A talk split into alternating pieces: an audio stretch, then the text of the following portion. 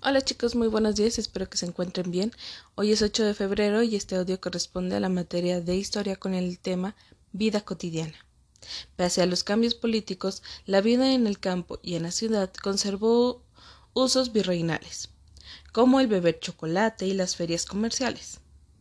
Entonces, la mayor parte de la población habitaba en el campo. Ahí las costumbres tenían una fuerte raíz indígena, la cual fluía en la comida, la lengua y el vestido. Las haciendas produjeron cambios en la forma de trabajar y de vivir. Sin embargo, las ciudades eran pequeñas.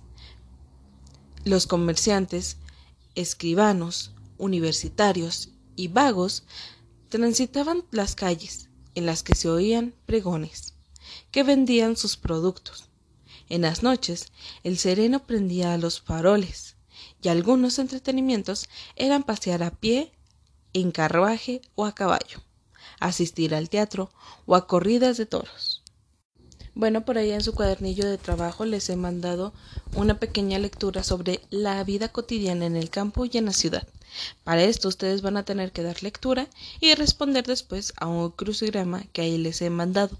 Este crucigrama, en el caso de Mario, son algunas preguntas que van a tener que ir respondiendo dependiendo de la información que también encuentren ahí o la información que les mencione en este audio.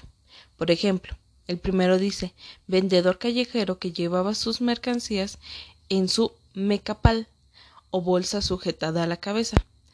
En este texto ustedes van a ir encontrando esta información y si tienen dudas sobre alguna respuesta me van a poder decir.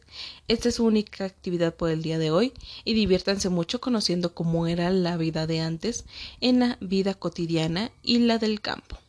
Son dos cosas diferentes que ustedes van a ir reconociendo. Cómo era la vida cotidiana y cómo era la vida en la ciudad. Digo, en el campo. Diviértanse mucho cualquier duda estoy a sus órdenes.